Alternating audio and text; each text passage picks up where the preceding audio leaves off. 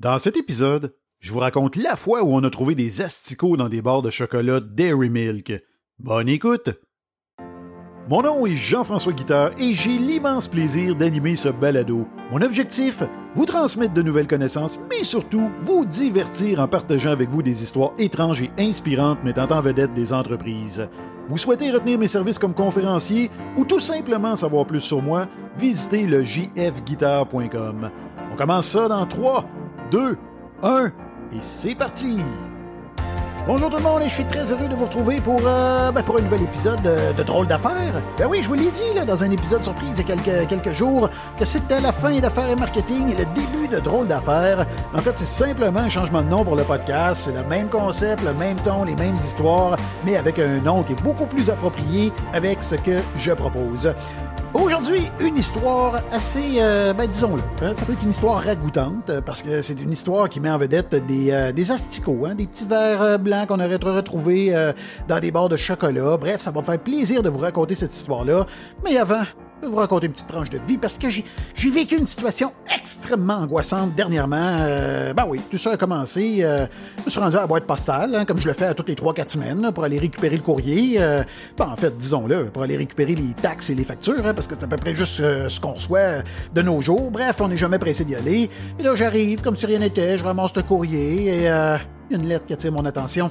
Hey, il y avait le logo du ministère de la Justice du Québec là-dessus. Donc là, je commence à angoisser. euh, et il y a un peu sueur qui commence à, couler, des palpitations. Et euh, là, évidemment, ma première réaction, c'était de me dire euh, Mais qu'est-ce que ma blonde a fait pour l'amour? Hein? Donc là, je, je ramasse le courrier, je me rends directement à la maison, je rouvre la porte d'un pas décidé, et là, ma blonde me regarde en me disant Puis, t'as passé une belle journée? Je dis Hey, c'est pas de m'amadouer. Je sais très bien ce que t'as fait. Elle me Qu'est-ce qui se passe? Je prends la lettre, je lui remets dans les mains avec un regard accusateur en lui disant Explique-moi ça. Et là, elle prend la lettre, regarde, elle dit euh, Ben, c'est peut-être toi qui devrais m'expliquer parce que c'est ton nom qui est dessus. Je dis Ben, voyons donc. Hey, vous le savez, je suis honnête, moi, là, là, comme un chêne. Donc, bref, là, je commence à réfléchir et réfléchir, et là, soudainement, ça me revient. Un événement que j'avais enfoui euh, profondément dans ma mémoire. C'est passé en, en 1988, euh, alors que j'avais euh, j'avais seulement 10 ans. En fait, je me suis rendu euh, au dépanneur et, pas fier de dire, mais j'avais volé une petite gomme bazooka. Bon, je l'ai dit, oui, oui, je l'ai dit.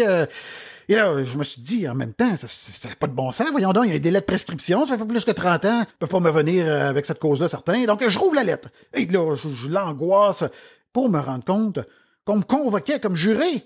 Et moi, juré dans une cause criminelle, ben là, ça m'intéressait pas vraiment, parce que suis assez occupé, moi, là, avec tout ce que je fais, mon balado, mon emploi du temps, mes conférences. Bref, je regarde ça, mais là, pas moyen de s'en sortir, parce que c'est marqué noir sur blanc que si tu te présentes pas, tu peux faire de la prison ou payer une amende. Et moi, je n'étais pas intéressé à faire de la prison, évidemment. Donc, euh, je me suis rendu euh, à la date et à l'adresse euh, qui était inscrite, hein, il y a quelques jours à peine. Et là, je m'attendais à ce qu'on soit peut-être une 15-20 personnes. Mais non! 200 personnes et plus pour passer des entrevues pour essayer de trouver les 12 membres qui allaient composer le jury. Donc là, euh, j'espérais ne pas être sélectionné, malgré que la juge était très sympathique. Elle nous a tout expliqué la cause. Elle nous a dit également que c'était une expérience très agréable pour la grande majorité des gens. Mais heureusement pour moi, je n'ai pas été retenu.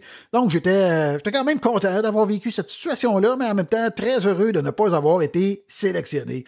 Bon, aujourd'hui, l'histoire que je vais vous raconter se passe en octobre 2003. C'est des résidents de Bombay, la capitale de l'Inde, qui se sont plaints d'avoir trouvé des verres, hein, des verres blancs dans des barres de chocolat Dairy Milk, le produit fort de Cadbury, et les autorités ont rapidement réagi en demandant à l'entreprise de cesser temporairement la distribution des chocolats fabriqués dans l'usine de Cadbury située à Pune. Ça, c'est une ville de plus de 5 millions d'habitants située à environ 150 km de la métropole. Les autorités, eux autres, soupçonnaient la qualité de l'emballage pour expliquer la présence d'asticots. Quant à Cadbury, ben, elle publia une déclaration indiquant que l'infestation ne pouvait pas avoir eu lieu au stade de la fabrication et qu'un mauvais stockage, un mauvais entreposage du produit chez les détaillants était la cause la plus probable. Bref, les deux entités se relancèrent et ce, à quelques jours du Diwali. Ça, c'est une fête majeure dans le monde indien. Donc, sur le site euh, du Routar, on mentionne que chaque année, entre la fin octobre et la mi-novembre, eh les Indiens du monde entier célèbrent Diwali, ça c'est la fête de la lumière. Donc, il y a des bougies qui sont allumées à l'intérieur comme à l'extérieur des maisons. Il y a des feux d'artifice qui illuminent le ciel également. Donc, pendant cinq jours, c'est la fête. On écoute de la musique, on s'offre des cadeaux et on savoure sucreries et plats traditionnels dans une atmosphère effervescente. Et à cette époque, le plus haut responsable de l'entreprise en Inde était Bharat Puri, lui, il raconta dans un article publié sur un site web de CNBC que le président mondial de l'entreprise lui avait mentionné Barat, t'en rends pas compte maintenant, mais traverser cette crise est un privilège. Donc Puri, lui, a mis un certain temps avant de réaliser que son patron avait raison, et il raconte dans le même article qu'il avait rapidement établi à l'époque trois règles pour surmonter cette crise, donc il avait mis en place un plan d'action. La première, nous ne ferons rien que nous regretterons plus tard. Également, le consommateur d'abord, oubliez tout le reste. Et la dernière règle, pas de reproche, nous sommes tous responsables. Évidemment, la réputation de Cadbury en a pris pour son rhume, parce que la mauvaise presse, eh bien, elle fit chuter les ventes de l'entreprise d'environ 30% alors que les ventes connaissent habituellement une augmentation de 15% durant la fête du Diwali. Donc, à la suite de la controverse, Cadbury interrompit pour la première fois la publicité en Inde, et ce pendant plusieurs semaines. L'entreprise lança ensuite un projet afin de revoir son emballage, sa chaîne de distribution et ses canaux de vente au détail. La société réduisit notamment son emballage en vrac de 60 bars à 22 bars et retira les stocks douteux des tablettes. De plus, elle mit en place un programme de sensibilisation et de formation pour les, pour les détaillants.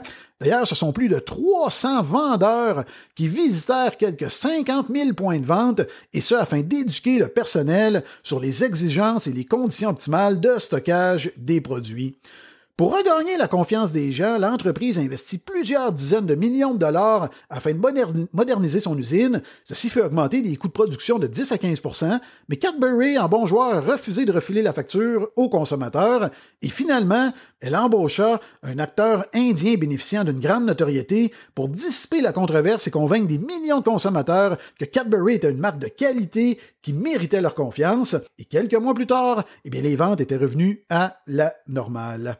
Malheureusement, Cadbury fit à nouveau les manchettes en 2021, mais cette fois-ci du côté de l'Australie. C'est Frankie Kelly et Beck Delaney qui avaient planifié euh, ben, une petite soirée cinéma à la maison, une petite soirée tranquille, en amoureuse, et euh, ben, elles avaient au préalable acheté un paquet de 12 bars Milky Top Freddo de Cadbury, une marque que moi je ne connais pas personnellement, je ne crois pas qu'elle est distribuée chez nous, donc elle avait acheté ça dans un magasin situé en banlieue de Sydney, et Frankie se trouvait dans, la quasi-obscurité, hein, parce qu'elle écoutait le film évidemment, lorsque la lumière projetée par l'écran du téléviseur lui permit de découvrir un sur la barre de chocolat qu'elle mangeait.